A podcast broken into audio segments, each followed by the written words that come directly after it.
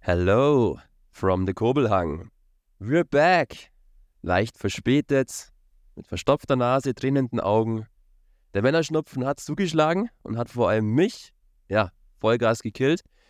Liebe Damen und Herren, liebe Zuhörer vom Kobelcast, des einzig wahren Füssner Eishockey Talks. Wir sind da, wir sind verspätet. Wir bitten die Verspätung zu entschuldigen. Wie gesagt, es gab ein paar Probleme. Männerschnupfen ist einfach nichts Schönes. Trotzdem, freue ich mich, heute wieder den einzig wahren Kuppelcast präsentieren zu dürfen. Mein Name ist Max Edinger und wie immer habe ich mir meinen großen, kongenialen Partner mit ins Boot geholt. Der Mann, der Sportsmann durch und durch in der ganzen Eishockey-Welt bekannt ist, bei dem Fairplay bis heute ganz weit oben steht, der statistisch in jedem zweiten Spiel sich nur eine Strafzeit eingefangen hat. Herzlich willkommen, du Süßer, du Lieber, Yogi Noah. Ja, Hallihallo auch von mir. Ähm, gut, dass die, die Peitinger Grippe bei meinem Edinger jetzt langsam abflacht. Nein, wir konnten leider nicht vorher äh, aufnehmen, weil äh, unser Podcast-Host Max einfach keine Stimme hatte und das hätte dann wenig Sinn gemacht. Und deswegen ähm, schön, dass es dir besser geht. Und äh, ja, mit der Statistik, müsst ihr eigentlich nochmal selber nachschauen, weil eigentlich musst du jetzt, glaube ich, da noch beachten, dass du mindestens immer zwei Minuten pro Spiel bekommst. Also pro Strafe, Entschuldigung. Dann müsste es normalerweise ein bisschen weniger. Ich habe eigentlich immer relativ wenig Strafen bekommen.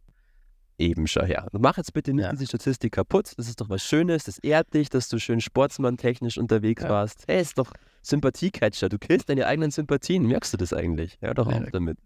Glaube, Nein, glaube, keiner, glaube keiner Statistik, die du selbst nicht gefälscht hast, oder? Oder oh ja. Wie heißt das Sprichwort? Richtig, absolut richtig. Nein, stimmt natürlich, ja. aber auf meine Statistiken kann man in der Regel vertrauen, da habe ich gute Quellen. Nein, hey, ich habe mir sämtliches Vic Medi-Night und sonstige Ricola Hustenbonbons reingepfeffert und dementsprechend ist die Stimme wieder einigermaßen back. Entschuldigung, wenn ich mich teilweise recht nasal noch anhöre. Kriegen wir alles jetzt heute hin. Yogi, wie geht's dir? Hast du äh, sämtliche Männerschnupfen-Sachen gut überstanden? Wie waren die letzten Tage bei dir? Ähm, ja, gut überstanden. Aber natürlich pünktlich zum Podcast äh, kratzt der Hals wieder ein bisschen. Aber es ist überhaupt nicht schlimm. Also beeinträchtigt mich in keinster Weise. Die, den ersten Kälteeinbruch im Allgäu eigentlich ganz gut überstanden ähm, und bis jetzt auch verschont geblieben, dass ich mich irgendwo äh, angesteckt hätte. Aber ich hoffe, das passiert natürlich auch nicht. Aber es ist jetzt halt auch die Zeit. Jetzt wird es langsam kälter, nass. Und dann geht das natürlich schnell.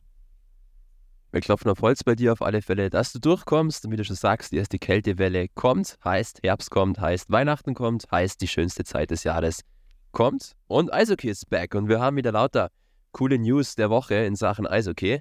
Hier kommen die aktuellen Eishockey-News. Wie immer präsentiert von mir und sehr gespannt, wie die Kommentare von Yugi Noak ausfallen.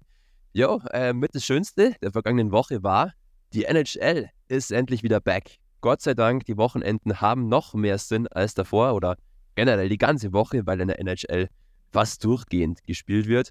Und sehr freundlich durchaus, dass die Deutschen in der NHL gut gestartet sind, gut punkten. Moritz Seider unter anderem beim 6 4 Sieg der Detroit Red Wings gegen Tampa am Wochenende mit einem Tor, einem Assist, zwei Punkte Spiel, Man of the Match gewählt worden. Tim Stützle hat schon einige Scorerpunkte gesammelt. Die haben unter anderem gegen die Philly Flyers 5 zu 2 gewonnen. Leon Dreisaitl macht einfach wieder Dreisaitl-Sachen. Der geht unfassbar steil. Letztes Spiel auch ein Vier-Punkte-Spiel aufs Eis gezaubert. Ähm, die Story vielleicht schlechthin in der NHL jetzt in den ersten Spielen. Und es freut mich natürlich unfassbar. Austin Matthews, der Starspieler der Toronto Maple Leafs hat einen Rekord aufgestellt. Der hat in zwei Spielen sechs Tore erzielt. Es gelangen vor ihm in der NHL nur vier Spielern, darunter natürlich der einzig wahre Alexander Ovechkin, der 2017 ebenfalls mit sechs Toren nach zwei Spielen durchgestartet ist. Und davor waren es drei andere Spieler und diese drei Spieler allesamt in der ersten NHL-Saison 1917-1918. Kommt also sehr selten vor, dass Spieler mit so vielen Toren in die Saison starten. Ich weiß, Yugi Noak, du bist ein glühender Canadiens-Fan. Trotzdem vielleicht ein bisschen Respekt raus und die Leafs zumindest an Austin Matthews. Und schön zu sehen, dass die Deutschen auch sofort wieder am Start sind, oder? Ja, also Riesenrespekt. Ich meine, über die Qualität und die, das Können von, Austin Matthews brauchen wir, glaube ich, nicht äh, streiten, egal ob man das Team jetzt mag oder nicht. Ähm, in jedem Drittel mindestens ein Tor zu schießen in den ersten zwei Spielen in der besten Liga der Welt. Ähm, Wahnsinn. Mal sehen, ob er, das muss ich jetzt natürlich direkt loswerden, ob er dann in den Playoffs auch noch ein paar Tore schießt. Ja, äh, damit so sie mal über die, zwei, über die zweite Runde hinauskommen. Aber ähm, nein, Wahnsinnsspieler und ich freue mich mega, dass die NHL wieder, wieder angefangen hat, die deutschen Spieler, äh, die ihr jetzt angesprochen hast. Ähm, wirklich, wirklich toll zuzuschauen. Ähm, absolute Leistungsträger, jetzt mittlerweile schon, obwohl sie noch so jung sind, Stützle, Seider. Ähm, ich glaube, Seider ist jetzt erst das dritte, also jetzt das, die dritte Saison ähm, in der Liga als Verteidiger. Ähm, Wahnsinn. Und ja, ich denke von, von Tim Stützle letztes Jahr schon 90 Punkte, also über Punkt pro Spiel. Ähm, und ich glaube, über Leon brauchen wir keine Worte mehr verlieren. Äh, zu Recht MVP geworden vor ein paar Jahren und ähm, können wir stolz sein äh, im deutschen Eishockey, dass da so viele, vor allem junge Deutsche, äh, dafür Furore sorgen und wie wir letztes Jahr, äh, letzte Woche ja schon gesagt haben, kommen da ja auch noch ein paar noch dazu. Und ähm, glaube auch, dass JJ Betaka, glaube ich, auch bis jetzt ganz gut gespielt hat. Und nee, mich freut es auch. Ähm, mega, ich verfolge die Liga gerne. Und ähm, am Anfang ist immer ein bisschen viel Highlights, die man sich anschauen muss. Da fehlt mir ein bisschen die Zeit im Moment. Aber ähm, trotzdem richtig, richtig cool. So hat, macht mein Social Media auch wieder Sinn. Meins definitiv auch. Mein Feed ist bis oben hin gefüllt mit lauter NHL-Videos. Nein, die Liga macht einfach Spaß. Die Deutschen machen Spaß. Und dann noch ganz kurz abschließend zwei kleine Fragen an dich. Moritz Seider geht in das letzte Vertragsjahr seines Rookie-Vertrags. Heißt, im Laufe dieses Jahres wird verhandelt, in welcher Form denn er dann da auch verlängert bei Detroit. Meine Frage an dich da schon mal bezüglich, wird er sauber eincashen? Auf welche Gehaltsstufe wird er ungefähr fallen? Und zum Tim Stützle, schätzt du, dass er die 100 Scorer-Punkte Marke, Grenze, diese magische Grenze in diesem Jahr endlich knackt? Also äh, Tim Stützle, wenn er gesund bleibt und, sag ich mal, 90 Prozent der Saison spielt, wird das knacken, bin ich mir ziemlich sicher. Vom, zumal bei ihm jetzt, glaube gestern oder vorgestern der, der äh, Sturmpartner Josh Norris wieder da war. Der war ja ganze letzte Saison ja eigentlich verletzt. Umso höher war es ja auch Stützle anzurechnen, dass er eigentlich da das Team auf seinen Rücken gepackt hat äh, und dass sie überhaupt noch in, der, äh, in dem Playoff-Rennen so lange waren. Und ähm, ja, Moritz Seider, es ist immer schwierig vorherzusagen. Ähm, ist ja ein bisschen anders in Nordamerika, um das vielleicht für die noch zu erklären, die, die da nicht so äh, mit dabei sind. Also man wird gedraftet. Äh, mit diesem Draft hat das Team ähm, quasi die Rechte auf dich. Das heißt, du kannst in dieser Zeit nicht, ohne dass dein Team dich quasi abgibt, mit anderen Mannschaften verhandeln oder mit anderen Mannschaften Verträge aushandeln. Und äh, dieses oder dieses Recht, sag ich mal, bleibt dann aber auch noch in den ersten Jahren in der Liga äh, quasi erhalten. Deswegen war es ja bei Moritz Seider ja auch so clever eigentlich der Red Wings und von Steve Eiserman, dem GM, dass er ihn nochmal nach äh, Schweden geschickt hat, weil man so quasi ein Vertragsjahr in der NHL ähm, sich gespart hat. Und ja, der Trend geht ja eigentlich dahin, dass äh, die jungen Spieler schon in diesen, sage ich mal, Entry-Level-Contracts dann schon sehr lange äh, Verträge abschließen, so wie ja die Devils mit äh, Jack, Jack Hughes, der, glaube ich, jetzt für die nächsten acht oder neun Jahre für, ich weiß nicht genau, ich glaube unter sieben Millionen oder, oder acht, ich weiß nicht genau, auf jeden Fall eigentlich ähm, im Vergleich zu anderen Spielern, die die Punkte machen, ein absolutes Schnäppchen. Ich denke, dass das Detroit auch versuchen wird. Ähm, wo wird er landen? Das kommt ganz auf die Vertragslaufzeit äh, an, wenn er jetzt so einen sogenannten Bridge-Deal macht. Das heißt, für, sage ich mal, drei oder vier Jahre, weil danach ist er dann quasi unrestricted Free Agent. Das heißt, danach könnte er, wenn der Vertrag ausläuft, sich äh, für jeden Verein entscheiden. Ähm, das ist so ein bisschen die, die Frage. Ich glaube, dass sie ihn schon ähm, auf einen langen Vertrag mit einer hohen, mit einem hohen Gehalt setzen werden, weil ich bin ziemlich positiv, dass er irgendwann mal ähm, in der Norris Trophy für den besten Verteidiger der Liga äh, eine Rolle spielen wird, wenn er sie nicht sogar gewinnen wird. Das hoffe ich natürlich auch fürs deutsche Eishockey. aber für ihn auch, weil er einfach schon so gut ist und so dominant. Ähm, ich glaube, dass sie da, die werden ihm einen acht, neun Jahre Vertrag mit 10 Millionen, würde ich mal sagen, in der, in der Richtung schon sagen, weil er auch offensiv, nicht nur defensiv eine Waffe ist, sondern auch offensiv. Du wirst es kaum glauben, aber ich kann dem wirklich gar nichts mehr hinzufügen. Ich gebe dir einfach mal von vorne bis hinten komplett recht. Ich finde auch, dass Moritz Seider in diesem Maß ungefähr eincashen wird, auf alle Fälle lang an das Franchise gebunden wird, da er einfach die ja, Identifikationsfigur inzwischen schon ist und natürlich die NHL auch merkt, dass der europäische Markt und gerade der deutsche Markt extrem interessant ist. Wenn du dann da den großen Kopf des deutschen Eishockeys in deinen Reihen hast, dann musst du den einfach binden und mit einem langfristigen Vertrag ausstatten. Und Stützle, ich glaube auch, dass der die 100 Punkte dieses Jahr checken wird und dass die Senators allgemein vielleicht eine bessere Rolle spielen werden als noch im letzten Jahr. Schön. Hey, NHL ist back. Wie du siehst, man kann ewig darüber labern und die Zeit vergeht unfassbar schnell.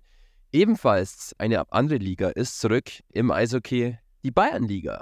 Die Liga, die unter der Oberliga steht, ist ebenfalls zurück, hat ja auch einige bekannte Namen in diesem Jahr. Landsberg, Klostersee, Königsbrunn, Schongau, Kempten und so on. Da ist viel geboten. Am Samstag dann das Auftaktspiel zwischen Königsbrunn und Ulm gab es. Da hat Königsbrunn mal ganz kurz die fettesten Eier gezeigt. 11 zu 4 gegen Ulm gewonnen.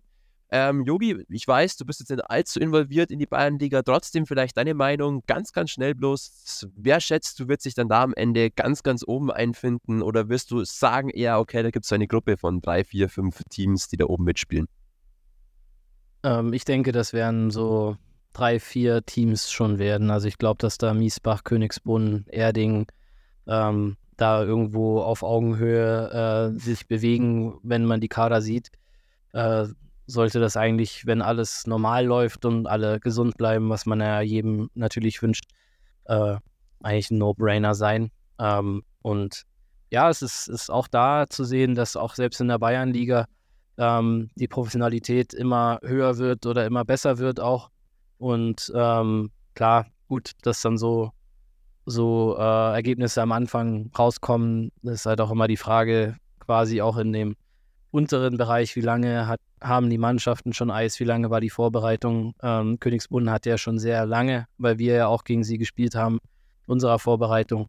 Also, ähm, aber ich denke, dass sich da schon so ein bisschen so eine Spitzengruppe absetzen wird.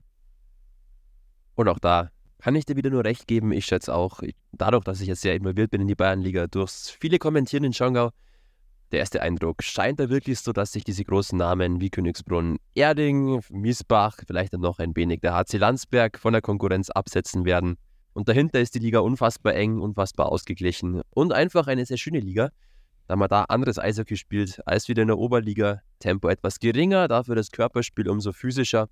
Da fallen dann auch Kontingentspieler noch ein bisschen mehr aus der Reihe und es ist immer wieder schön zu sehen, da auch da ja, mal ganz schnell der Letzte gegen den Ersten gewinnen kann, da die Liga dann doch irgendwie sehr unberechenbar ist.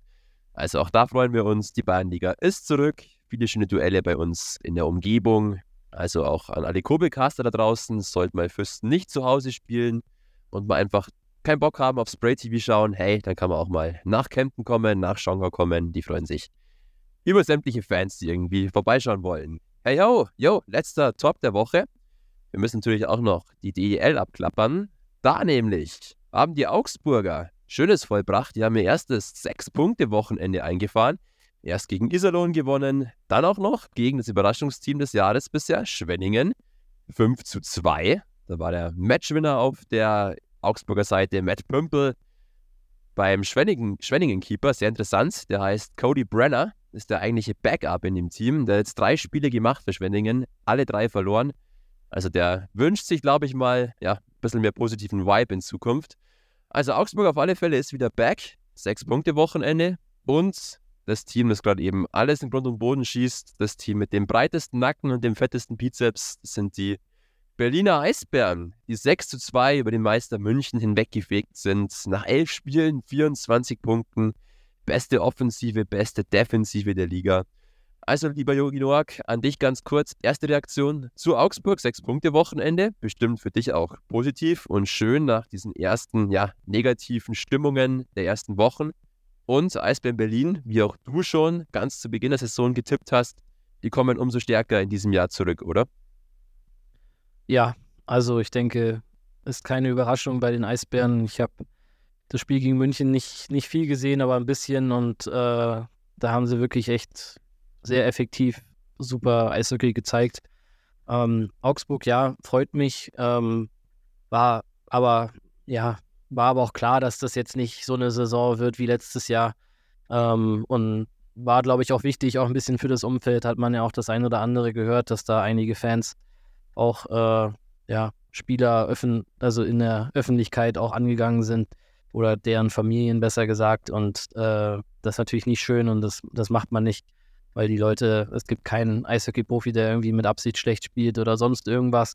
Aber ich glaube, dass die, die Stimmung da jetzt wieder, wieder ein bisschen besser ist. Sechs Punkte tun, glaube ich, auch dem ganzen Team ähm, gut, viel Selbstvertrauen und ich denke, dass, oder ich bleibe der Meinung, dass Augsburg mit dem Abstieg dieses Jahr nicht, werden zwar um die Pre-Playoffs kämpfen müssen, aber ich glaube nicht, dass sie mit dem Abstieg was zu tun haben werden. Glaube ich auch nicht. Und ich finde auch, dass man jetzt wirklich merkt, es spielt sich in sämtlichen Ligen immer mehr ein und man sieht jetzt schon einen gewissen Trend und eine gewisse ja, Stimmungslage bei einigen Vereinen. Und das ist auch eine sehr gute Überleitung zu den Flops der aktuellen Woche. Die Stimmung nämlich bei zwei großen Eishockey-Standorten in der DEL, ja, die ist alles andere als top, die ist eher ganz, ganz unten im Keller. Ja, bei Düsseldorf und in München schaut es eher gerade im Moment düster aus, beziehungsweise es hat schon mal besser ausgeschaut. Die DEG ist Vorletzter, hat damit genauso viele Punkte wie der letzte, wie Iserlohn, hat nur einen Sieg aus den letzten sieben Spielen in der Liga geholt mussten dabei einige Male auch über die Verlängerung, über das Penalty-Schießen gehen, also viel unglücklich auch bisher gelaufen. Aber allgemein auch die Stimmung im Team in Düsseldorf, alles andere als, ja, Schmackofatz. Henrik Haukeland, Henrik Haukeland, jetzt habe ich es rausgekriegt. Der Keeper, der norwegische Leistungsträger im Team der DEG, mal wieder ausgerastet. Ich weiß nicht, ob du es gesehen hast, aber der hat Nachdem ein Tor der Düsseldorfer nach Videobeweis nicht gegeben wurde, wild auf sein eigenes Tor mit dem Schläger eingedroschen, dass der Schläger dann an dem Pfosten zersplittert ist. Und auch Philipp Gugula, der Captain der Düsseldorfer, hat wortwörtlich bei Magenta so gesprochen, eine unglaublich schwere Situation. Das alles hier ist im Moment Grütze und eine absolute Katastrophe. Also in Düsseldorf hängt der Haussegen, aber mal sowas von schief. Und ähnliches gilt auch für die Münchner. Der große Meister Red Bull München hat die letzten fünf Pflichtspiele allesamt verloren. So eine Serie, die gab es seit über fünf Jahren nicht mehr in München. Man ist nur Platz 9 in der Liga, hat schon acht Punkte Rückstand auf den Tabellenführer Berlin. Und auch da sagt der Kapitän Patrick Hager im Interview, im Moment sind wir nicht konkurrenzfähig, im Moment ist das nicht meisterlike. Also, Hochstimmung bei einigen anderen Teams und ziemlicher Downer gerade bei Düsseldorf und München. Oder wie siehst du das so von außen? Ja, ist natürlich schwierig, ähm, von außen immer was zu sagen, aber klar, mei, in München waren jetzt, ich weiß nicht wie viele Jahre Don Jackson, äh, ich glaube, eine Mannschaft unter Don Jackson hat ganz, ganz selten mal fünf Spiele hintereinander verloren. Heißt aber nicht, dass es jetzt an Toni Söderholm oder äh, sonstigen Trainern da liegt. Ähm, ich glaube, dass da einfach auch die Umstellung, wenn du so lange so einen Trainer hast, das ist halt meistens immer gleich. Ähm, man, die Mannschaft gewöhnt sich dran, wie der Trainer kommuniziert, wie die Co-Trainer kommunizieren. Ähm, wenn da jetzt jemand Neues kommt, glaube ich, auch wenn das vielleicht nur Kleinigkeiten sind, die da geändert werden, ähm, können dann, sage ich mal, ein bisschen Sand ins Getriebe bringen. Aber ich auch da, München ist viel zu stark aufgestellt und haben viel zu gute einzelne Spieler. Ähm, und auch den, einer der besten oder den besten Torwart eigentlich, äh, um da jetzt wirklich Panik zu schieben, dass da irgendwas noch oder irgendwie schief geht. Äh, die werden sich wieder fangen und werden dann auch wieder eine Siegesserie starten. Und in Düsseldorf, ja, auch schwierig von, von außen zu sehen, ist natürlich äh, vorbildmäßig äh, Henrik Haukeland, also alle Nachwuchstorhüter ähm, und vor allem die beim EVF bitte nicht nachmachen. Eure Eltern äh, werden dann richtig sauer, wenn die, die Schläger da so kaputt gemacht werden. Das, das bringt nichts. Ähm, aber manchmal muss der Frust da auch einfach raus. Äh, bei, so einem, bei so einem Profi, wo auch sehr viel Druck unterm Kessel hundertprozentig ist. Weil ich weiß nicht in welcher Folge, aber haben wir drüber gesprochen, dass er diesen langen Vertrag unterschrieben hat und äh, wahrscheinlich auch nicht so schlecht dotiert, sonst hätte er sich wahrscheinlich auch nicht so lange gebunden. Deswegen kann ich mir vorstellen, dass da äh, bei ihm auch ziemlich Druck auf dem Kessel ist und ähm, ja, Düsseldorf schwierig, glaube ich, ähm, wenn man in so einer Negativspirale ist, das dann wieder rauszuholen. Die haben, glaube ich, auch noch gar keinen Sieg nach 60 Minuten bis jetzt. Also auch da, das, was jetzt zum Beispiel bei Augsburg, wenn du mal zwei Spiele hintereinander gewinnst, sechs Punkte holst, dann hast du dieses Selbstvertrauen und weißt auch einfach, okay, hey, äh, alles gut, wir, wir können hier Spiele gewinnen. Und das weiß man zwar, glaube ich, auch in Düsseldorf, aber solange man das nicht unter Beweis gestellt hat, den ersten Sieg auch eingefahren hat, egal wie, hat man immer noch diesen, diesen kleinen Zweifel und ähm, jetzt gelesen, dass sie den Co-Trainer, den Daniel Kreuzer, ähm, entlassen haben. Ist auch immer selten eigentlich, dass der Co-Trainer ausgetauscht wird. Aber auch da der, ich glaube, Thomas Dolak ist da jetzt, glaube ich, Cheftrainer. Ähm, vom Co-Trainer zum Cheftrainer befördert. Äh, ja, schwierig, schwierig, haben aber auch sehr, sehr viele Verletzungen gehabt am Anfang. Das darf man auch immer nicht vergessen. Das vergisst man dann immer gerne nach zwei, drei Wochen. Ähm, ich glaube, kurz vor Saisonstart, glaube ich, zwei oder drei Stützen, also auch ausländische Imports da verletzt und ähm, schwierig zu kompensieren, glaube ich. Und in Iserlohn, ähm, ja, mehr oder weniger dasselbe. Wir haben ja generell, glaube ich, auch das eine der jüngsten Teams. Und ähm, dann ist es natürlich auch immer schwierig, äh, sich da vielleicht irgendwo das Selbstvertrauen zu holen, obwohl ich auch da glaube, dass da auch noch nicht die Messe gesungen ist. Es sind jetzt elf Spiele, also fünf Fünftel gespielt ungefähr. Aber jetzt wird es langsam eng. Also wenn sie jetzt nochmal noch eine Null-Punkte-Woche hinlegen und die anderen oben kontinuierlich punkten, dann ist da schon ein kleines Gap. Und das wird dann immer schwierig, das dann aufzuholen. Absolut, genau das ist es nämlich. Und alle Teams suchen einfach nach diesem Flow, haben ihn bisher noch nicht gefunden. Bei Düsseldorf wirklich schon beachtlich, dass sie da den Kreuz jetzt ja, entlassen haben, der auch die Vereinsikone eigentlich ist, der vor allem jetzt auch sportlicher Leiter war. Also vielleicht auch indirekt so ein wenig Kritik an der Kaderzusammenstellung und an dem, ja, wie einfach allgemein da die sportliche Situation läuft. Wir wünschen den Düsseldorfern, den Münchnern nur das Beste und hoffen, dass sie aus dieser verzwickten Lage herausfinden, die ähnlich verstopft ist wie meine Nase. Wir gehen weiter zu einem anderen Team, das auch mit ja, einer verstopften Lage zu kämpfen hat und die Reißleine gezogen hat. Bietigheim, die Steelers, Absteiger aus der DEL in die DEL 2 abgestiegen, sind überhaupt nicht in Fahrt gekommen bisher in dieser Spielzeit. Standen mal kurzzeitig ganz unten, schon mit acht Punkten Rückstand auf den Vorletzten, haben deswegen den Headcoach, der erst im April verpflichtet wurde, nämlich Dean Federchuk, wieder entlassen, mitsamt seines gesamten Trainerstabes, nach neun Spielen und insgesamt nur vier Punkten. Jetzt hat der sportliche Leiter Daniel Naut wieder übernommen, der war schon zweimal Headcoach in Bietigheim und, hey, da hat anscheinend dieses berühmte Trainermomentum gleich wieder zugestochen. Gleich mal zwei Siege am Wochenende gegen die direkten Abstiegskonkurrenten. Ah, Himmelherrschaftszeiten. Gegen Freiburg und Ravensburg. Gleich mal zwei Siege eingefahren. Also, da hat es funktioniert mit dem Trainerwechsel. War das für dich der einzig logische Schluss, dass man dann da dann doch einfach gesagt hat, das bringt zu nichts und wir müssen jetzt reagieren?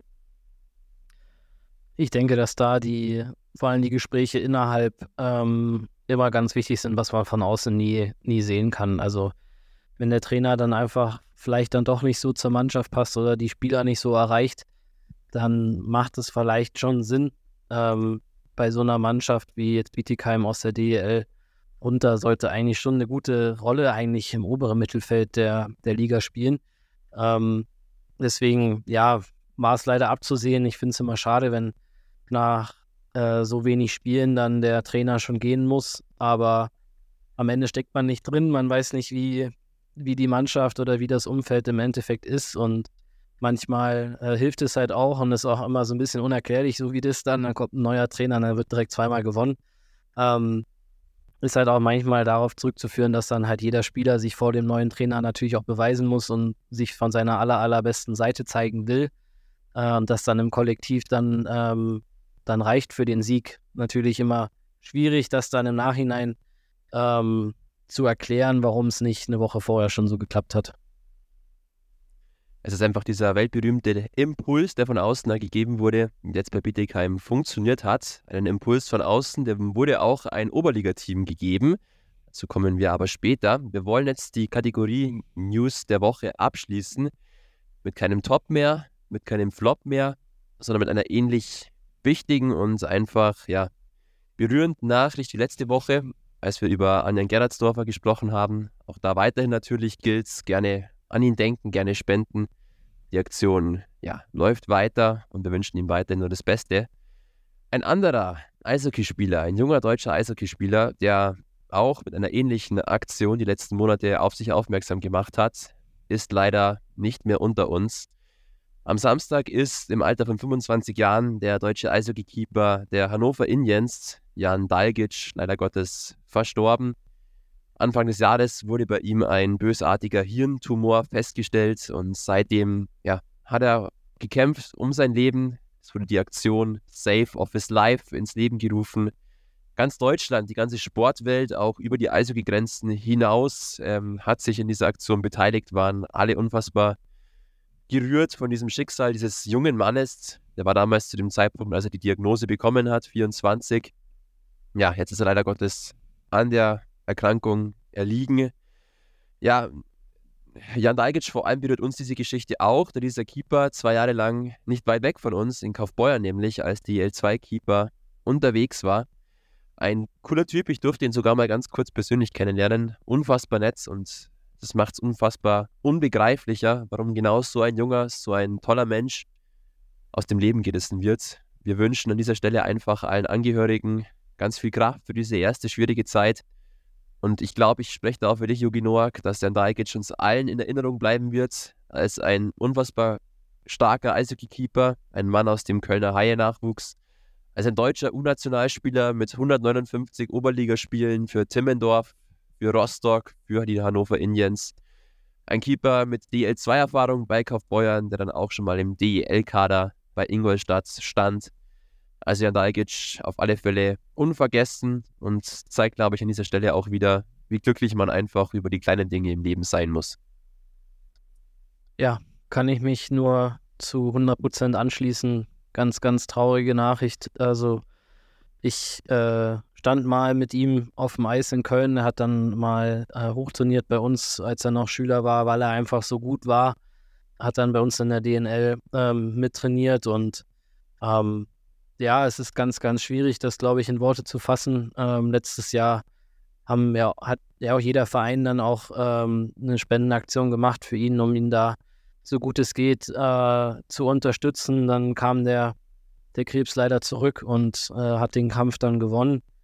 Und das ist echt, ähm, ja, schwierig in Worte zu fassen. Auch ähm, will da auch nochmal äh, mein, mein Beileid nicht nur an die Familie oder Freunde, sondern auch an seinen ehemaligen Verein, die Hannover Indians, ähm, aussprechen, die das, glaube ich, äh, ganz, ganz arg auch trifft, ähm, logischerweise, wenn da ein so ein fester Bestandteil und eigentlich auch der erste Torhüter zu dem Zeitpunkt dann da so mit so einer Diagnose rausgerissen wird, kann man sich nicht vorstellen, kann man sich nicht, ähm, kann man nicht begreifen und ähm, dass es jetzt dann doch leider irgendwie so schnell ging, das hat niemand erhofft und ähm, sehr, sehr traurig, sehr, sehr schade und auf Deutsch gesagt scheiße, auch wenn, wenn ich mich da jetzt für entschuldige. Ich will eigentlich nicht fluchen auf, an, auf dem Podcast, aber ähm, ich hoffe, dass, dass sehr viele heute, ähm, also wir nehmen jetzt gerade am Donnerstag Mittag auf, bei der Trauerfeier in Köln Abschied von ihm genommen haben. Und ich denke, dass auch die komplette Eishockey-Familie in ganz Deutschland ähm, da auch mit Gedanken dabei ist und ist wirklich, wirklich Mist, ähm, dass man so eine, so eine Krankheit, egal ob es jetzt so ein Krebs ist oder ein anderer Krebs ist, dass man das noch nicht noch nicht geschafft hat zu heilen, ähm, ist echt, echt schlimm. Aber ja, wirklich, wirklich blöd, dass wir jetzt zwei Jahre, äh, zwei Wochen hintereinander so, so negative Nachrichten haben, aber so ist das Leben leider. Und wie du sagst, wir müssen wirklich glücklich sein, dass wir äh, gesund und munter uns hier über Eishockey unterhalten können, weil ähm, Jan und auch Anjan im Moment können es leider nicht. Und oder Jan nicht mehr leider. Und deswegen auch von mir und vom gesamten EV Füssen unser aufrichtiges Beileid an alle Familie, Freunde, Angehörige, Teammitglieder und natürlich auch Fans. Das darf man ja auch nicht vergessen. Man hat ja auch als Fan irgendwo auch eine emotionale Bindung zu den Spielern und ähm, vor allem in der Oberliga, denke ich, sind unsere Spieler eigentlich immer sehr nahbar, vielleicht ein bisschen nahbarer als in den höheren Ligen. Und deswegen, ja, blöd, scheiße. Ja. Absolut schlimmes Thema, aber wie du angesprochen hast, einfach ein Thema aus dem Leben, ein sehr lebensnahes Thema. Ja, wir wollen jetzt nicht weiter noch darauf zu sprechen kommen. Auf alle Fälle, wie gesagt, Jan Dajkic bleibt unvergessen und einfach auch unfassbar viel Respekt raus an die Hannover Indians, die jetzt da wirklich ein ganzes Jahr lang eigentlich fast Unfassbares geleistet haben, unfassbar viel im Hintergrund initiiert haben, versucht haben. Also auch da einfach kann ich mir sowas nicht immer vorstellen, selbst so das alles mir aufladen zu können. Also da, da ja, braucht es einfach unfassbar viel Respekt und ja, also viel los in der Eishockey-Welt, viel Schlimmes, auch in diesem Jahr allgemein. Der Vorfall auch mit Mike Klemser, der ja auch da Anfang des Jahres passiert ist, dann mit das mit Gerardsdorfer, jetzt mit Daigic. Ja, zeigt dann doch auch, dass Eishockey nicht nur schöne Geschichten schreibt. Und das ist auch wiederum eine ganz gute Überleitung eigentlich, um auf den Throwback der Woche zu sprechen zu kommen, auf den Rückblick auf das Oberliga-Wochenende und vor allem auf die Klatsche der Woche. Wer wurde so richtig abgeklatscht? Wem wurden mal wieder die Grenzen aufgezeigt? Und da betrifft es jetzt vor allem mal ein Team, das allgemein jetzt doch etwas zu kämpfen hat, sich in einer kleinen Krise wiederfindet. Natürlich dazu noch in einem Umfeld, das nicht absolut krisenresistent ist. Der SC Rüssersee. Die Garmischer kommen in diesem Jahr nicht so wirklich gut zum Spielen, ins Spielen, verlieren gegen Weiden mit 4 zu 1 zu Hause. Vom Ergebnis her jetzt vielleicht keine wirkliche Klatsche, aber es war sehr deutlich spielerisch auch in Sachen Torschüsse war Weiden weit überlegen den Rüsserseern. Da ist es eigentlich noch mit einem Glück davon zu reden, dass es nur 1 zu 4 aus Sicht des SCR ausging. Hat der Keeper der Rüsserseer wirklich ein überragendes Spiel noch gezeigt. Ja, der SCR ähm, hat jetzt nur einen Sieg aus den letzten fünf Spielen der Oberliga gesammelt. Platz 10 in der Oberliga, punktgleich mit dem EV Füssen. Hat am Freitag auch gegen Höchstadt verloren, was relativ ja, überraschend kam eigentlich funktionieren beim SC Rüssersee nur die alten Bekannten, Luba die Belka, Schudek, Gerg macht jetzt eine gute Saison. Die fallen auf mit sieben Scorerpunkten. Danach kommt lange nichts. Also, ja, es kommen auch die ersten kritischen Stimmen gegenüber Pat Cortina auf in Garmisch. Ja, einfach allgemein ein bisschen ein unruhiges Pflaster gerade, Jogi Noak. Oder wie schätzt du das ein? Auch wenn ich weiß, dass du immer sehr um Diplomatie bemüht bist und dich da jetzt nicht zu weit raushängen möchtest aus dem Fenster, da du dein eigenes Süppchen zu kochen hast. Aber trotzdem, so als neutraler Eishockey-Beobachter fällt doch da auf, dass der SC Rüsselsee so ein wenig den eigenen Erwartungen hinterherhinkt, oder? Ja, ich denke, das kann man schon sagen, dass sich da, glaube ich, äh, jeder was anderes drunter vorgestellt hat unter den Saisonstart. Ähm, ich finde es ein bisschen schade, weil die, die Garmischer ja dieses Jahr in ihrem 100-jährigen Jubiläum sind, äh, wo wir letztes Jahr waren und ähm, auch da dann wahrscheinlich, ohne dass ich es jetzt weiß, aber es wahrscheinlich auch schwierig ist, dann die, die Menschen dann zu begeistern, dass sie auch weiterhin ins Stadion kommen. Ähm, was aber auch in Garmisch genauso wie in Füssen einfach überlebenswichtig ist.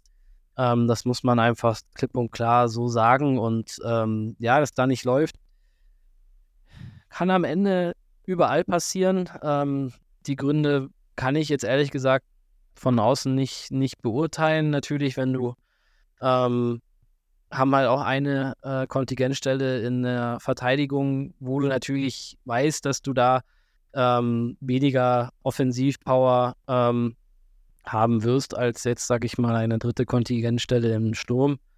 Aber ja, denke schwierig. Äh, ich glaube aber, dass da ein Pat Cortina äh, festgehalten wird. Also ich hoffe es zumindest. Vielleicht nächste Woche schon, schon schlauer. Aber ähm, an sich hat die, die Garmischer Mannschaft Qualität und eigentlich eine höhere Qualität als, äh, sage ich mal, die Ausbeute in den letzten Wochen. Die Legende lebt normalerweise in Garmisch und lässt sich schlecht unterkriegen und Pat Cortina ist ja wirklich ein unfassbarer Name. Im deutschen Eishockey, ehemaliger deutscher Nationaltrainer ja auch einige Jahre gewesen. Ich glaube auch, dass sich der sie fangen wird. Allerdings, wie gesagt, beim sie müssen dann vielleicht auch so ein paar Faktoren von außen wieder ein bisschen beruhigt werden. Man muss sich wieder mehr auf das Sportliche konzentrieren. Und dann glaube ich auch, dass es schneller wieder läuft bei den Blau-Weißen. Ähm, eine Überraschung der Woche ist, und es hat mich persönlich sehr, sehr gefreut, ich weiß nicht, wie es dir geht, aber die Stuttgarter haben es geschafft. Sie haben ein Spiel in der Oberliga Süd gewonnen. 5 zu 4 nach Penalty-Schießen gegen Passau der große Matchwinner war Matthew Pistilli mit seinem Goal im Penalty-Schießen. Ja, die Rebels haben es geschafft, der erste Sieg, nachdem sie zuvor wirklich sang- und klanglos jedes Spiel der Oberliga Süd verloren hatten. Der Neuankömmling hier in der Oberliga Süd. Ja, ganz kurz deine Einschätzung auch. Wie siehst du das? Hast du dich eh nicht gefreut? Ich finde es halt sehr schön, weil ja, das Team hat jetzt auch viele Mühen auf sich genommen in den letzten Monaten, um einen Oberliga-Spielbetrieb auf die Reihe zu kriegen. Haben jetzt nur rechts und links eine abgeklatscht bekommen. Da ist doch so ein kleines Erfolgserlebnis. Eigentlich gönnt man das doch denen von Herzen, oder? Ja, das auf jeden Fall. Ähm, mich freut es für, für Pistol, also Matt Pistilli, mit ihm habe ich ein Jahr in Rostock zusammengespielt, ist wirklich ein absoluter Top-Spieler, ähm, der in, auch in Stuttgart wohnt, äh, weil seine Frau dort Lehrerin ist. Und ähm, klar, auch da, äh, wie vorhin auch schon gesagt, wenn du die ersten Punkte dann holst, äh, ist das Selbstvertrauen dann vielleicht auch eher da, vor allem bei einem Aufsteiger mit vielen Spielern, die noch nicht Oberliga gespielt haben die, ähm, sage ich mal, dann vielleicht noch ein kleines bisschen zu viel Respekt haben in der einen oder anderen Situation. Andererseits habe ich jetzt noch kein volles Spiel von Stuttgart gesehen. Also lassen wir uns mal überraschen, wenn, wenn dann der EVF gegen Stuttgart spielt. Wir lassen uns natürlich wie immer überraschen, weil wir große Überrascher sind. Aber hey, coole Geschichte mit dem Pistilli. Ist mir gleich unfassbar sympathisch. Frau als Lehrerin, dann habe ich vollstes Verständnis für alles. Also passt, cooler Typ. Wir wünschen Stuttgart dann weiterhin den Flow, dass sie vielleicht noch ein paar Spiele gewinnen, außer natürlich gegen den EV Füssen. Da ist dann spätestens wieder Endstation. Die ja, Endstation bzw. Enttäuschung der Woche die geht dieses Mal an den EC Bad Tölz. Die nämlich haben zweimal am Wochenende verloren, 2 zu 3, unter anderem einmal gegen den EV Füssen, dann nochmal gegen den EC Peiting. Beide Spiele jeweils aus der Hand gegeben, was unfassbar viel Unmut vor allem im, im Fanlager hervorgerufen hat. Und der Club hat prompt reagiert, hat den Coach, hat Ryan Foster entlassen, hat jetzt sich mit Axel Kammerer, einen alten Bekannten, ins Boot zurückgeholt, der einige Vereine hier in der Umgebung schon erfolgreich gecoacht hat. Da wurde also die Reißleine gezogen nach diesen, ja, zumindest vom Ergebnis her auf alle Fälle enttäuschenden Spielen. Wie hast du das so von außen wahrgenommen, dass dann die Tölzer jetzt doch dann in gewisser Weise etwas unerwartet schnell dann den Ryan Foster entlassen haben?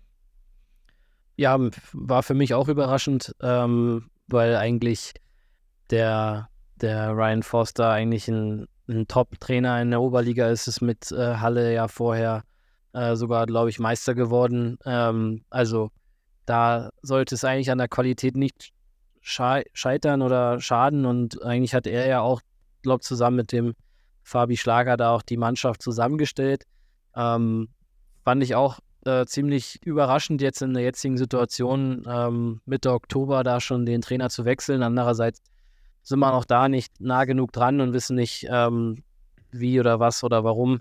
Im Endeffekt, klar, die beiden Niederlagen am Wochenende äh, haben da sicherlich ihr, ihr, äh, ihren Teil dazu beigetragen, aber ähm, ja, ich finde es immer schade, wenn Trainer entlassen werden, aber ähm, ist nun mal leider oft das äh, schwächste Glied, weil es immer einfacher ist, einen Trainer auszuwechseln als ähm, die halbe Mannschaft. Das ist die bittere Realität des Profisports, die jetzt dein Tölz auch wieder zugeschlagen hat. Und klar, Ryan Foster, eigentlich wirklich großer Name, wie du schon richtig erwähnt hast, war vor zwei Saisons da bei Halle der Meistercoach und Trainer of the Year in der Oberliga Nord, also wirklich ein großer Name. Jetzt mit Kamera sind wir mal gespannt, ob die ähm, Tölzer ähnliches schaffen wie die Bietigheimer in der DEL 2, um das Momentum mit diesem Trainerwechsel wieder ein wenig umzukehren. Vor allem wirklich sehr auslösend für diese ganze Diskussion war das Spiel am Freitag gegen Fürsten und das ist auch gleich mein EVF-Moment der Woche. Ich sage nur so viel. Moment. Straub, Straub, Straub.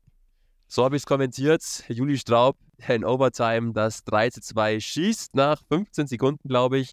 Einfach mal durch die Reihen der Tölzer durchwärts und eiskalt abschließt. Es war ein Wahnsinnsspiel am Freitag. Die Tölzer hatten eigentlich alles im Griff. Über zweieinhalb Drittel hinweg waren das bessere Team, muss man so ehrlich sagen. Dann brauchte sie eine Initialzündung, kam dann von Anton Zimmer. Und der EV Fürsten dreht völlig auf, auch getragen von einem lauten, einem geilen Kurbelhang.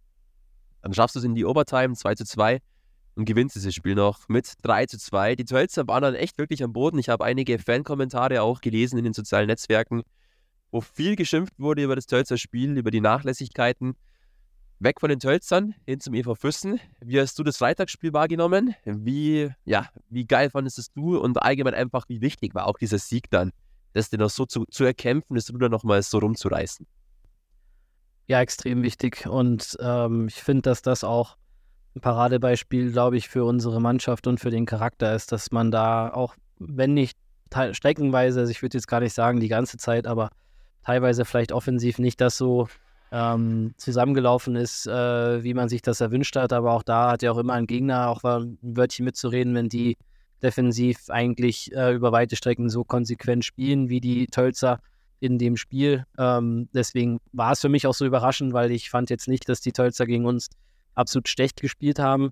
Ähm, aber ähm, ja, mich hat es mega gefreut. Einmal äh, Tim Flammern, der das erste Tor einfach sich, sich hart erarbeitet da und das dann irgendwie reinrutscht. Aber genau das war eigentlich das, was man gebraucht hat, so sage ich mal, den, den Flaschenöffner zu machen. Und dann waren auch die Fans sofort wieder da. Der, der Kubelang hat dann gebebt, so wie auch schon gegen Lindau. Also auch da nochmal vielen Dank und riesen Respekt an alle.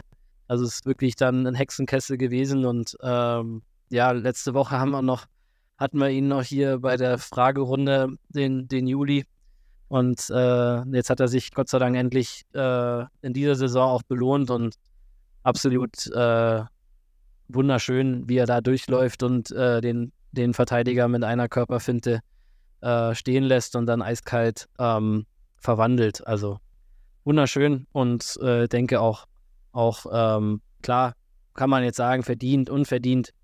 Ähm, das ist Eishockey, es ist einfach so, kann auch in den letzten eine Minute können noch drei Tore fallen, rein theoretisch.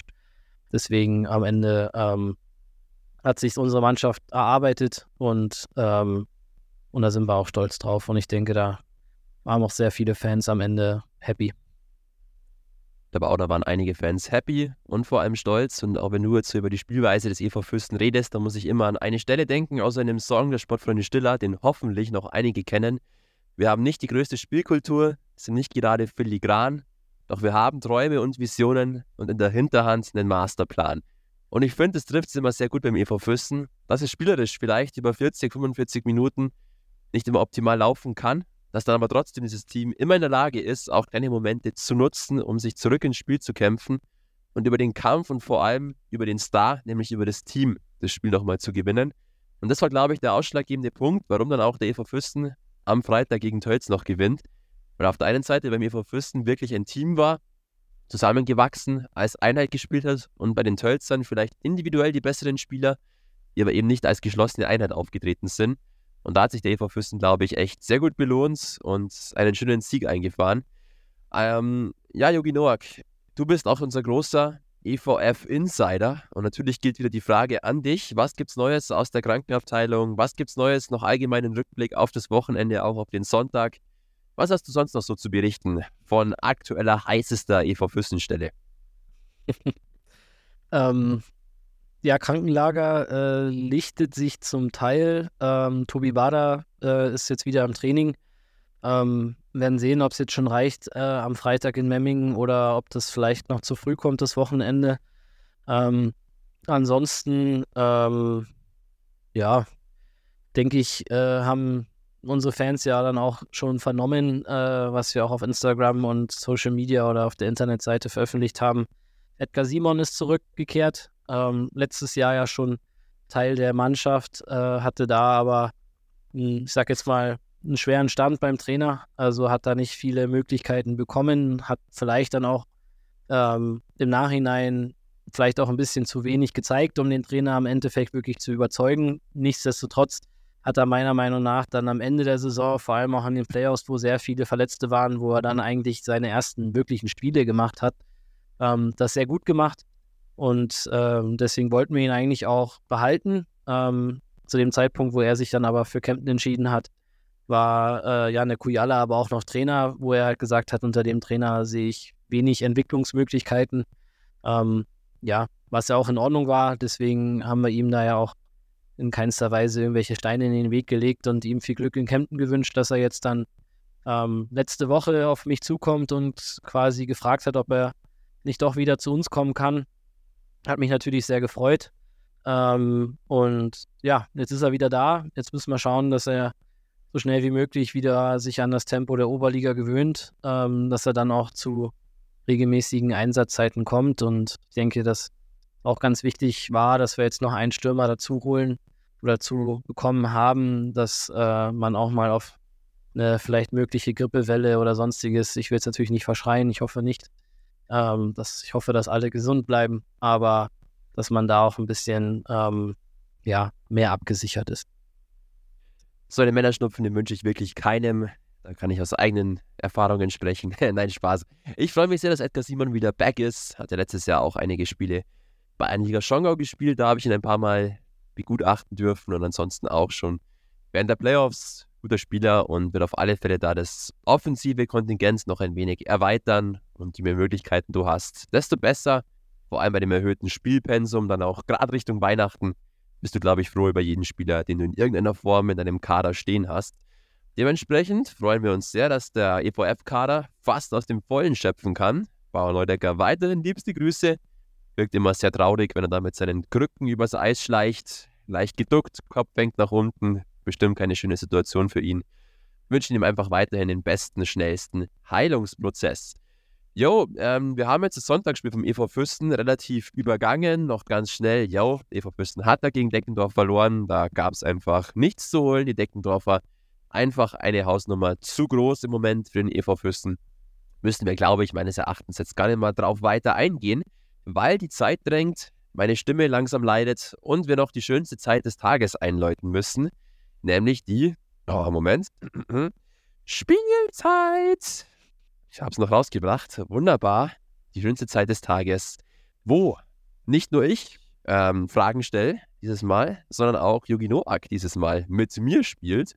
Doch bevor wir soweit kommen, erst nochmal schnell zum Aufwärmen für diese Spielzeit. Das allseits bekannte Spiel. Wer ist das? Wer ist meine Person? Ein Spieler aus dem EV Fürstenkader an drei Facts beschrieben und Yogi Noak muss mir sagen, welchen Spieler ich denn da ausgesucht habe. Yogi, are you ready? Yes. Yes, yes. Wunderbar. Schaut auch schon ganz selig, freue ich mich. Also, let's go. Der Spieler, der heute gesucht wird, ah, hat oder ist ein ehemaliger deutscher U-Nationalspieler und hat sein Debüt in der Oberliga für den EV Fürsten im Jahr 2014 gegeben. Wird dir wahrscheinlich noch nicht allzu viel sagen. 2014. Ähm, ah ja, doch. Na. Ne? Ja? Ähm, Warten wir noch ein bisschen ab, okay? Ich gebe dir noch einen Fact dazu. Okay. Dann kommst du auf, auf alle Fälle drauf. Dieser Spieler war 2020, 2021 24 Mal in der DEL 2 aktiv. Ja, dann ist es äh, Bausi. Genau. Bausi, ja. Bausi wieder genannt sonst wieder vom Amt gerufen. Benedikt Hötzinger, 26 Jahre alt, ein Füßner durch und durch. Alle Jugendteams des EVF durchlaufen. Ehemaliger deutscher U-Nationalspieler, 2014 für den EV Fürsten debütiert. Seitdem 155 Oberligaspiele, knapp 90% Fangquote. Und wie gesagt, sehr beachtlich, in dieser kurzen Zeit, wo er beim ESV Kaufbeuern war, 24 DEL-Spiele, über 92% Fangquote.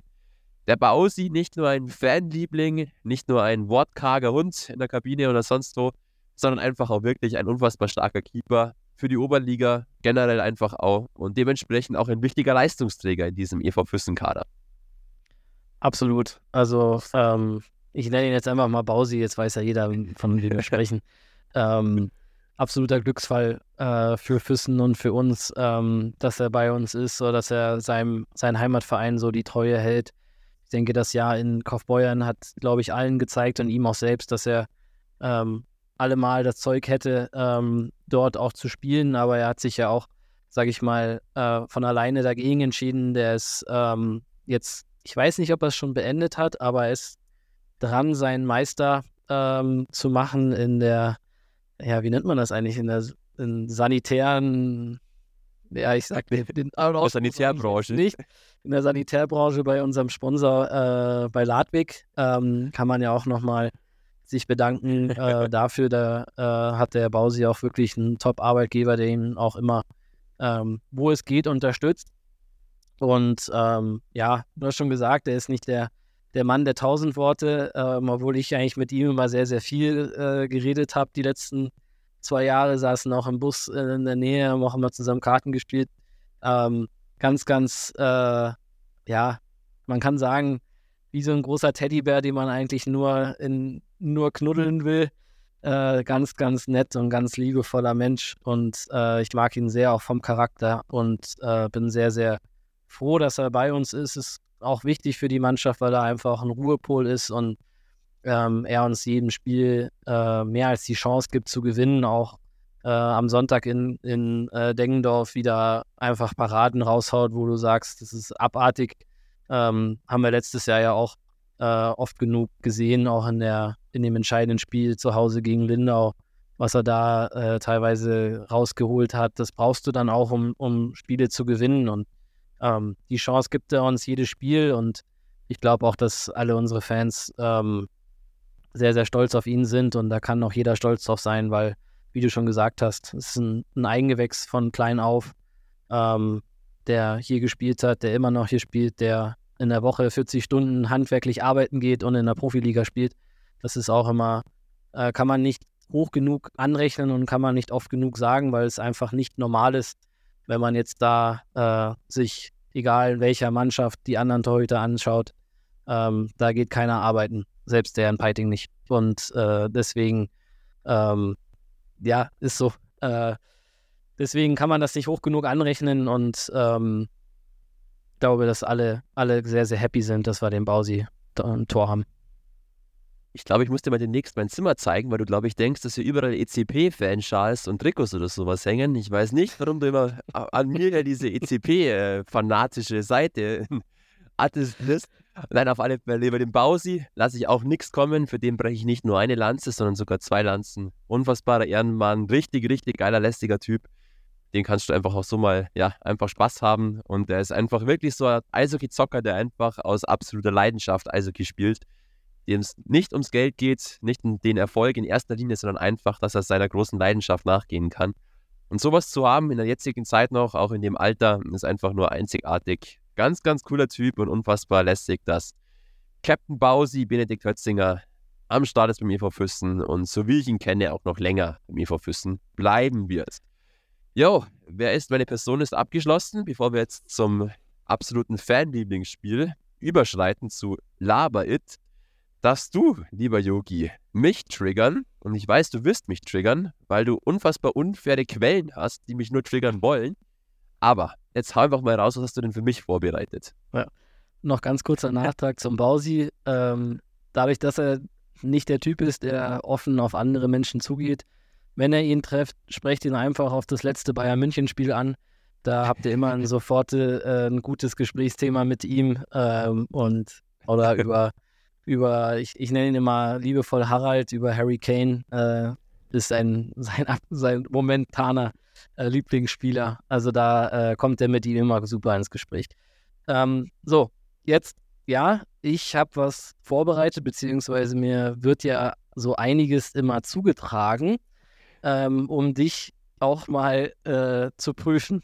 So, und meine, wir sind zwar immer noch im selben Spiel, es geht aber nicht um einen aktuellen EV Füssen-Spieler, sondern um einen ehemaligen EV Füssen-Spieler. Oh Gott, oh äh, Gott. Ich weiß, es ist eine sehr schwere Frage, aber ich habe jetzt mal ähm, auch drei Facts äh, zusammengestellt oder es wurden mir zugetragen, sagen wir es mal so.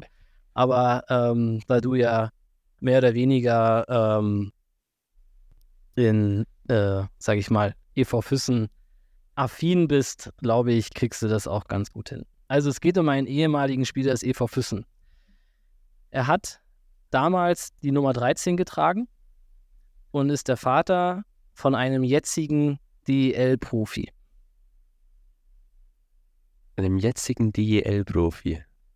EV Füssen. Oh. Okay, dann mache ich, mach ich mal weiter. Ja, machen wir weiter, ja. Machen wir weiter. Ähm, er hat unter anderem sich mit Fans des AIVs im Derby, in der Arena oder im BSP oft, oft mal angelegt. Deswegen kommt er insgesamt bei 643 Spielen die, sage ich mal, hier hinterlegt sind online, auf 819 Strafminuten. Okay, mach mal weiter, wird immer besser. Und hat eigentlich mehr oder weniger bis auf äh, drei Jahre Unterschied nur beim EV Füssen gespielt und ist Jahrgang 1957. 1957, Alter, hey, wir wollen keine Geschichtsunterrichtssachen hier haben. Das ist ja unfassbar. Ja, es, geht ja auch, es geht ja auch um die, man muss ja auch mal ein bisschen was für die älteren Semester hier machen, die jetzt wahrscheinlich schon sagen, das ist ja total einfach. Ähm, ja, so Jahrgang 1957, oh. Also diese, um es jetzt auch mal aufzulösen, diese, diese Frage wurde an mich herangetreten vom Thomas Edinger, vom Papa von Max. Nochmal vielen Dank an ihn, ähm, weil er gesagt hat, das, das weiß er nie. Das gibt daheim noch mega Krach, das werde ich ihm noch vorwerfen, dass er mich so vor den Zug schmeißt, das ist so bodenlos. Ich muss noch kurz überlegen, also der Eisenschorsch weiß ich, das passt nicht, der ist glaube ich ein bisschen jünger als 1957. Jetziger DEL-Profi, boah, gibt's hat der Schmölz einen Vater? Wahrscheinlich hat er schon einen Vater, was hat er auch dementsprechend Eishockey gespielt im Überfüssen. Ah. Ja, das ist schon ganz richtig. Ich löse mal auf. Es ist Richard Schnetz, das ist der Papa vom Schmölzi. Tatsächlich? Äh, der, der, auch ähm, sehr, sehr lange für den EV Füssen gespielt hat und ähm, deswegen anscheinend auch bei deinem Papa und hundertprozentig auch bei allen älteren Semestern, äh, die schon früher beim EV Füssen zugeschaut haben, noch ein Begriff. Ich glaube, die letzte Saison, die er gespielt hat, war 1995, 96. 1995, 96, da war ich noch nicht mal ansatzweise in Planung. Trotzdem vielen lieben Dank, Papa. Ich liebe dich für diese Frage. Wir werden drüber reden. Nein, schön. Ey, unpassbar gerne. Nochmal so Fragen. Habe ich jetzt mit viel Glück und viel Ratewillen und auch deines Entgegenkommens einigermaßen gelöst. Vielen lieben Dank dafür es ist wieder höchste Zeit, dass ich jetzt dich wieder vor den Zug schmeiß, weil das war jetzt viel zu viel für mich, viel zu viel Struggle. Ich darf dich wieder triggern. Ich hoffe, ich darf. Aber du schaust schon wieder sehr willig aus. Dementsprechend bekommst du jetzt von mir noch die wunderschöne Rubrik Laber It entgegengeschmissen. Zwei Stories aus der unfassbar langen, glorreichen Historie des EV Füssens. Eine davon ist wahr und eine ist erlogen. Und Yogi Noak darf herausfinden, welche wahr und welche erlogen. Wir starten sofort. Kurzes Räuspern. Hm? Und wir starten mit der ersten Aussage. In den 1950er Jahren spielte der EV Füssen die Konkurrenz teilweise wirklich in Grund und Boden. Man empfand in Füssen damals es fast wie eine Niederlage, wenn man mal nicht zweistellig zu Hause gewinnen konnte. Unvergessen bleiben dabei auch Resultate wie das legendäre 20 zu 1 gegen die Düsseldorfer EG im heimischen Stadion. Seitdem wurde das Team des EV Füssen auch als Füssen-Express in den Zeitungen betitelt. Das ist die erste Geschichte. Dieses, ja, dieser Füssen-Express, der in den 50er Jahren sämtliche Konkurrenten in Grund und Boden gespielt hat und Ergebnisse wie ein 20 zu 1 gegen Düsseldorf keine Seltenheit waren. Und die zweite Geschichte. Der EV Füssen steht für Konstanz, vor allem im Nachwuchsbereich, aber auch hinsichtlich des Traineramtes. Von 1986 bis 2008. Das war dieses Jahr, als der EV Fürsten in der Oberliga nochmal Hauptrunden Dritter wurde. Vor Kaufbeuern damals es bis ins Halbfinale der Oberliga schaffte und dort erst am späteren Aufsteiger aus Dresden scheiterte. In diesem Zeitraum von 86 bis 2008 hat der EV Fürsten nur sechs Headcoaches verbrannt. Das wäre die zweite Geschichte. Die erste nochmal, der Fürsten Express. Und die zweite Geschichte, die sechs Headcoaches von 86 bis 2008.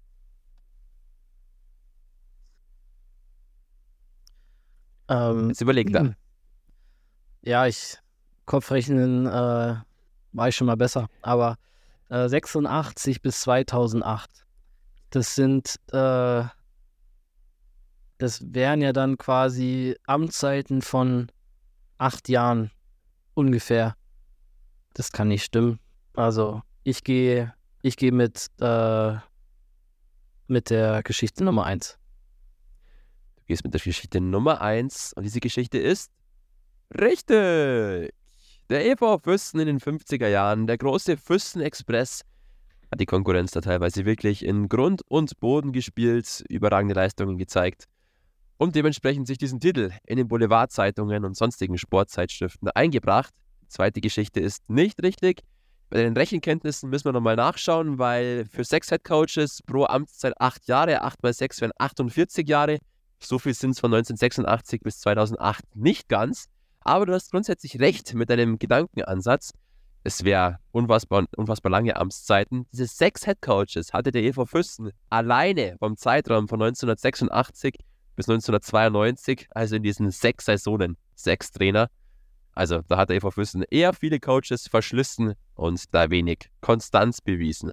Sicherlich auch aber ein ganz netter Fakt, oder? Ja, aber das hört sich schon besser an. Ja, habe ich mich, habe ich mich jetzt natürlich schön blamiert mit meinen, äh, mit meinen Künsten hier. Aber ähm, nein, das, das wäre ein bisschen zu viel des Guten gewesen, glaube ich. Aber wen kümmert Kopfrechnen? Yogi, du hast das Spiel gewonnen. Es ist viel essentieller. Dementsprechend genau. können wir auch wunderbar das Ganze jetzt langsam zu einem Ende bringen. Wir haben die eine Stunde Marke überschritten. Wahnsinn eigentlich. Hätte ich nicht gedacht, dass wir das heute schaffen. Wir müssen noch ganz, ganz kurz auf das Wochenende eingehen. Und zwar auf die Kategorie What's Next? Was steht an? Was kommt am Wochenende auf den EV Fürsten zu? Und wir haben zwei Gegner am Wochenende, die nicht zu unterschätzen sind. Am Freitag natürlich das Duell. Entschuldigung. Oh, ja, jetzt hat. Gegen Memmingen und am Sonntag gegen Passau. Und während ich ganz kurz einmal aushuste und meine Nase vom Rotz befreie, darfst du ganz kurz ein paar Worte zu Memmingen und Passau verlieren, bitte. Hau raus. Ja, Freitag Derby in Memmingen. Ähm, wird, denke ich, schwer am Hühnerberg. Äh, wahrscheinlich sehr, wieder sehr, sehr viele Zuschauer. Aber auch da denke ich, dass wir da eine gute, ähm, eine gute Rolle spielen werden und uns als auch an der Woche gut darauf vorbereiten. Ähm, am Sonntag dann das Heimspiel gegen Passau um 17 Uhr, wo ich natürlich wieder hoffe, dass sehr, sehr viele Fans den Weg an Kobelhang äh, finden werden.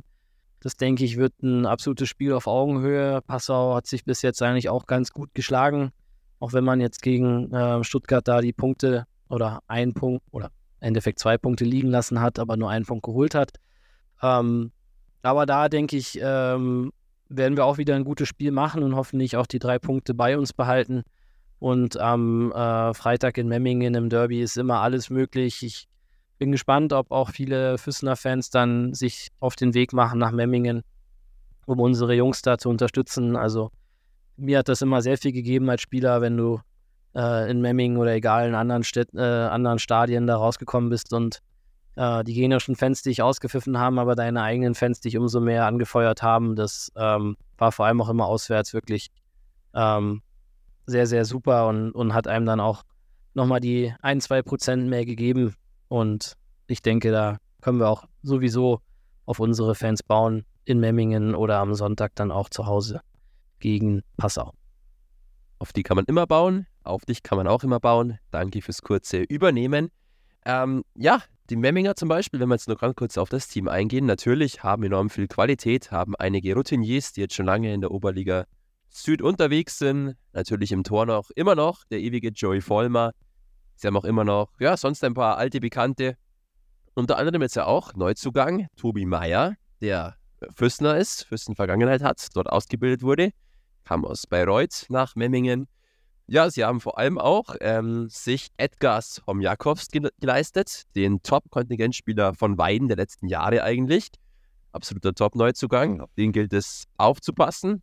Ansonsten mit Fürstenvergangenheit auch noch ein Dominik Meisinger, der natürlich da mit am Start ist. Ja, und ansonsten wirkt das Team eigentlich von der Mischung her ganz interessant. Einige routinierte Spieler, auch ein Christopher Kasten zum Beispiel immer noch am Start.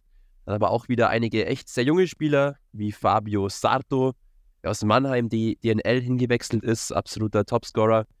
Oder auch ein Oliver Otz aus dem Tölzer Nachwuchs, der in den ersten Spielen wirklich sehr gute Leistungen gezeigt hat. Also ich glaube, dass die Memminger, und das haben sie auch in den ersten Wochen gezeigt, einfach schwer auszurechnen sind, so allgemein von ihrer Spielweise her auch. Und ich glaube tatsächlich, dass ja, das definitiv auch so eine kleine ja, Standortprüfung sein wird, dieses Spiel gegen Memmingen um wirklich zu sehen, einfach, wie beide Teams im Moment sich schlagen und in der Liga angekommen sind. Wie schätzt du so das Team der Memminger ein? Ich weiß nicht, was du jetzt alles gesagt hast. Von der Qualität her spielen die aber schon im Konzert der Größeren da vorne mit, oder? Also ja, definitiv. Mit dem Etat ist, glaube ich, alles äh, schlechter als Top 4. Ähm, eine Enttäuschung, denke ich. Also auch bei den Neuzugängen die aus der Oberliga Nord gekommen sind, äh, Robert Pelaikis, Dennis Fomenich. Ähm, das sind jetzt eigentlich äh, keine schlechten Jungs, ähm, die ich beide auch persönlich kenne. Ähm, mit, mit Dennis in Köln DNL gespielt und mit Robert bei den Hannover Indians und ähm, vor allem Pelaikis war, äh, ich glaube, auch sogar mal ähm, Verteidiger des Jahres im Norden in dem Jahr, wo er bei den Scorpions, glaube ich, abartig viele Punkte gemacht hat. Ähm, also die Qualität in der Mannschaft äh, ist definitiv da, war sie aber die letzten Jahre eigentlich schon immer. Ähm, ist wirklich, ja, muss man schon sagen, respektvoll, ähm, was da, sage ich mal, an Geld in die Mannschaft gesteckt wird. Ähm, muss man auch anerkennen. Deswegen ist es für uns natürlich auch immer umso schöner, wenn man so eine Mannschaften schlägt, so wie letztes Jahr hier daheim auch. Ähm, war es eigentlich ein sehr, sehr unterhaltsames Spiel, auch für die Fans. Und ähm, ja, absolute Top-Mannschaft. Eddie Homjakovs, äh, sein erstes Jahr mit mir in Sonthofen zusammengespielt, seitdem eigentlich stetig in der Liga sich jedes Jahr verbessert. Absoluter Motor. Ähm, Top-Ausländer. Also wird auf jeden Fall eine schwierige äh, Herauf, ähm, Herausforderung für uns, aber deswegen trotzdem nicht unmöglich. Andererseits denke ich, kann jeder Füssen-Fan auch da mit stolzer Brust nach Memming fahren, weil wir haben so viele einheimische Spieler in unserem Kader, das wird Memming so schnell nicht schaffen. Mit dem Nachwuchs äh, wird es, glaube ich, schwierig, so viele einheimische Spieler in die erste Mannschaft zu bringen. Und ähm, am Ende werden wir sehen, wer dann die Nase vorn hat. Ein kleiner Front Richtung Memminger Nachbarn. Ist okay, finde ich in Ordnung, gar kein Stress. Ich finde wichtig auf alle Fälle noch, Player to Watch auf Memmingens Seite. Schaut's mal, liebe Füssen-Fans, auf den Tobi Meier, auch dieses Füssener, eigentlich wirklich Urgestein. Bin gespannt, wie der sich dann zeigt gegen seinen großen Ex-Verein. Und dann noch ein ganz kurzer Blick auf den Sonntagsgegner im Heimspiel. Empfangen wir die Passauer Blackhawks, die eigentlich jahrelang dafür bekannt waren, oft so ein bisschen ja, auf Routine zu setzen, auf Spieler, die ihr letztes ja, Eishockey-Jahr nochmal da ausklingen lassen. Inzwischen, auch schon im letzten Jahr, Trendwandel. In Passau betreibt man viel, viel mehr Jugendforscht als davor. Nicht hohes Durchschnittsalter. Ich glaube auch so ungefähr um die 24 Jahre in etwa, also noch etwas älter als der EV Füsten, aber was der Füsten mit Durchschnittsalter macht, ist ja eh unerreichbar. Das Team der Passauer eigentlich ganz interessant und auch in den ersten Wochen waren einige ähm, Hochmomente mit dabei, unter anderem ein Sieg gegen Heilbronn zu Hause. Dann auch wieder ein paar Spiele, die nicht so überzeugend waren. Passau eben auch in dieser Achterbahnfahrt der Gefühle.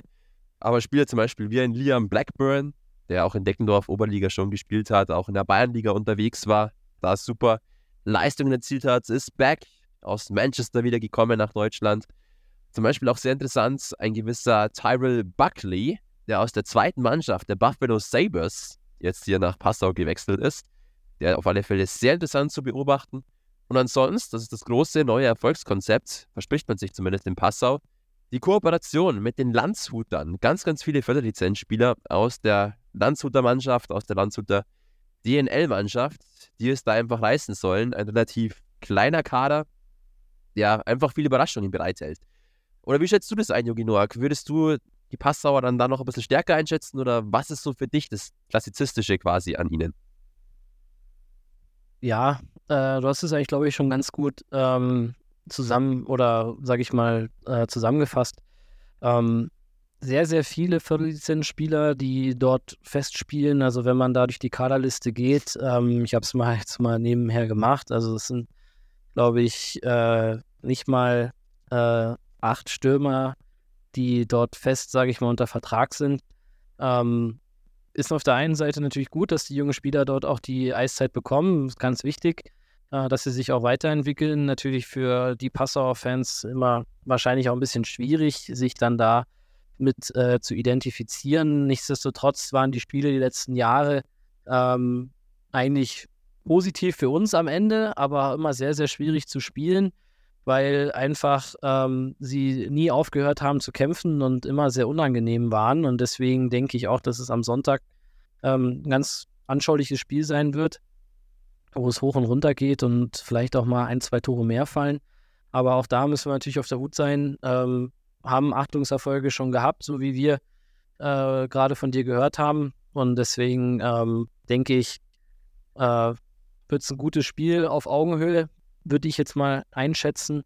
Und, ähm, und dann schauen wir mal, wie es weitergeht. Letztes Jahr fand ich äh, neben dem neben dem einen Kontingentspieler, der jetzt in Deggendorf spielt, äh, den, diesen tschechischen Import, der auch noch sehr jung ist, also der ist seit 22, äh, dieser Zizek, der sehr viele Tore geschossen hat. Ähm, das sind eigentlich so die, waren letztes Jahr die beiden gefährlichsten ähm, Spieler und jetzt hoffentlich äh, am Sonntag nicht ganz so gefährlich für uns. Sind wir auf alle Fälle gespannt. Genau, Jakob Zizek, 48 Spiele letztes Jahr, 41 Buden. Der weiß, wo das Tor steht. Boah, Entschuldigung. Und auf alle Fälle auch ein sehr bekannter Spieler, beziehungsweise ein Spieler, auf den man aufpassen sollte, der sehr, sehr interessant ist. Der heißt Simon Seidel, ist 17 Jahre alt, kommt mit Förderlizenz von Landshut aus der U17 von Landshut. Hat da letztes Jahr in der Landshuter U17, Division 1, in 33 Spielen 111 Punkte aufs Eis gezaubert. Der wird als großes, großes deutsches Eishockey-Talent gehypt. Das große Juwel der Landshuter darf da in Passau Oberliga-Luft schnuppern. Also, liebe Füssen-Fans, mal auf den achten, sollte der spielen, könnte, glaube ich, ein großer werden und ist eben da in gewisser Konkurrenz zu setzen mit Max Bleicher, was den Rookie of the Year in der Oberliga Süd, glaube ich, angeht. Obwohl natürlich der Max Bleicher nochmal mindestens eine Klasse besser ist. Liebe Grüße gehen an dich raus, Börger. Jo, ey, ähm, ich glaube, wir haben die beiden Teams soweit sehr gut analysiert. Wir haben den Podcast auch schon wieder schön in die, in die Länge gestreckt. Wir müssen trotzdem noch ganz, ganz, ganz, ganz schnell tippen. Das ist trotzdem einfach wichtig und gehört zu diesem Podcast-Rhythmus dazu, weil ich dich da auch immer schön besiegen kann. ähm, jo, um noch mal ganz kurz Tipps Revue passieren zu lassen vom Wochenende. Ähm, wir beide haben auf einen Sieg der Fürstner gegen Tölz getippt. Sind wir schon mal sehr gut. Da können wir uns gegenseitig mal kurz den Kopf streicheln. Wunderbar, zwei Punkte. Dann habe ich auf ein 5 zu 1 für die Deckendorfer getippt. Du auf ein 2 zu 1 nach Verlängerung für den EV Füssen. Kannst du jetzt auch nochmal sagen, wer da recht hatte? Bitte sag's mal nochmal schnell. Ja, sagt er gar nichts mehr. Ist okay. Verstehe. Dankeschön. Nein, äh, das Tippspiel läuft. Ich eile dir voraus und ich frage dich, wie immer, lieber Yogi Noak, zum Abschluss des Podcastes, was tippst du denn für die kommende Woche? Du wirst sicherlich dem EVF-Trip weiterhin ähm, erhalten bleiben, was ich gut finde, aber trotzdem bin ich auf deine Ergebnisse gespannt. Selbstverständlich ähm, werde nie gegen meine eigene Mannschaft tippen. Ähm, ich sage, dass wir in Memmingen äh, ein 4 zu 2 Sieg holen, setze Tor mit Empty Net. Also es wird ganz, ganz eng. Und am Sonntag gewinnen wir zu Hause gegen Passau 4 zu 1. Perfekt, ist notiert. Ich drehe einfach dein Ergebnis um am Freitag und sage, Memmingen gewinnt 4 zu 2. Da dann leider Gottes dann doch meistens Geld Tore schießt. Und zu Hause gewinnen wir nicht 4 zu 1, sondern 3 zu 1, da bin ich mir sicher. Gut, wunderbar. Noch einmal kurz abhusten, Moment. Boah, Entschuldigung, wirklich, liebe Kurbelcaster, Entschuldigung, ich hoffe, ja, es war einigermaßen erträglich heute, der Podcast. Liebe Kurbelcaster, wir hatten euch letzte Woche dazu aufgefordert, uns Fragen zu schicken. Es sind Fragen eingetrudelt. Ich wäre jetzt trotzdem dafür, lieber Yogi Noak, dass wir die aufs nächste Mal verschieben und uns da ein bisschen mehr Zeit dafür nehmen, da jetzt doch schon viel Zeit ins Land gezogen ist. Trotzdem gilt weiterhin, liebe Kurbelcaster, weiter Fragen an uns rausbomben, gerne per soziale Netzwerke, gerne per E-Mail. Wir sind da recht fix unterwegs. Auch nochmal Liebe Grüße raus an unseren Producer, an den Felix Warmann, der das für uns alles sammelt und schön kategorisiert, kategorisiert, äh, egal, ich bin völlig, bin völlig am Ende heute in Sachen reden. Ähm, auf alle Fälle, wie gesagt, gerne weiterhin Fragen rausschicken. Wir freuen uns über alles und gehen dann, versprochen, das nächste Mal darauf ein und kürzen sonst ein paar Sachen, um einfach das auch noch unterzubringen. Ich glaube, ansonsten gibt es nicht mehr viel mehr zu sagen, außer nochmal Ihnen ein wunderschönes Wochenende zu wünschen eine schöne Eishockey-Zeit. Nochmal daran zu erinnern, dass dieser Podcast präsentiert wurde von Max Edinger und Yogi Noak, die sich beide unfassbar darüber freuen, wenn dieser Podcast weiterhin schön geteilt wird mit den Friends, mit der Family. Wenn er weiterhin viele schöne 5-Sterne-Bewertungen auf Spotify, Apple, Amazon Prime oder was auch immer kriegt. Hauptsache pushen. Der Podcast hat es verdient. Wir geben uns so viel Mühe, egal wie sehr die Nase läuft oder wie es auch sonst irgendwas ist. Ähm, Yogi Noak hat sich heute extra in Schale geschmissen, hat sich mit einem fashion neuen Haarschnitt präsentiert. Auch das wird hier für diesen Kurbelcast alles gemacht. Also wir sind mit vollem Körpereinsatz von vorne bis hinten dabei und hoffen, dass wir auch heute und auch mindestens noch die nächsten Wochen weiterhin so unterhalten können wie in der Vergangenheit. Yogi, ich wünsche dir ein wunderschönes Wochenende, ein gesundes Wochenende mit vielen sportlichen und auch vielleicht persönlichen Highlights. Hau rein auf alle Fälle, bleib gesund. Ähm, hast du sonst noch irgendwas an die EV Füssen Community, an die Sport-Eishockey-Community generell? Nee, kann mich da dir eigentlich nur anschließen. Wünsche dir natürlich auch gute Besserung, dass die Stimme äh, das Wochenende überlebt, wenn du jetzt irgendwo kommentierst. Weiß nicht, ob du Sonntag bei uns bist. Aber ähm, wünsche natürlich auch allen Zuhörern alles Gute. Ähm, wie du schon gesagt hast, freuen uns natürlich über Feedback, über Fragen. Ähm, würde jetzt, glaube ich, dann nochmal wahrscheinlich eine Viertelstunde das weiter in die Länge ziehen und das wollen wir natürlich nicht. Deswegen machen wir das dann nächste Woche auf jeden Fall versprochen, aber auch gerne jetzt nochmal ein paar Fragen ähm, schicken, egal in welche Richtung, völlig egal. Ähm, wir werden es dann aufnehmen und ähm, ich freue mich auf alle, die am Sonntag um 17 Uhr wieder den Weg zu uns in die Halle finden. Ähm, denke, es wird wieder ein, ein, Spiel mit, mit viel Stimmung und allen Fans von uns, die sich auf den Weg machen am Freitag nach Memmingen. Gute Fahrt, auch gute Heimreise wieder und dann ähm, hören wir uns, denke ich mal, nächste Woche, glaube ich, wieder pünktlicher, denke ich. Du denkst nicht nur, du weißt es und ich weiß es auch. Auf alle Fälle, wir melden uns dann wieder pünktlicher, weil wir sind Menschen des Rhythmuses und den werden wir wieder etablieren. Also gar kein Stress. Ja, ey, das war wichtig, richtig so. Kommt's in den Kurbelhang, immer coole Stimmung, immer ein schönes Erlebnis. Und wie gesagt, jetzt ist wirklich wieder Eishockey-Zeit. Es wird wieder kalt draußen. Was gibt's dann Schöneres? Also auf eine Bratwurst und ein schönes Getränk, sich im Kurbelhang zu treffen. Vielen lieben Dank, Yogi, fürs Zeitnehmen. Vielen lieben Dank auch an die Kurbelcaster für das ja, flexibel sein und auf uns warten. Ging einfach nicht anders. Und ja, ich wünsche ein schönes Wochenende. Sag ciao, Kakao und bis zum nächsten Mal. Servus. Danke, ciao.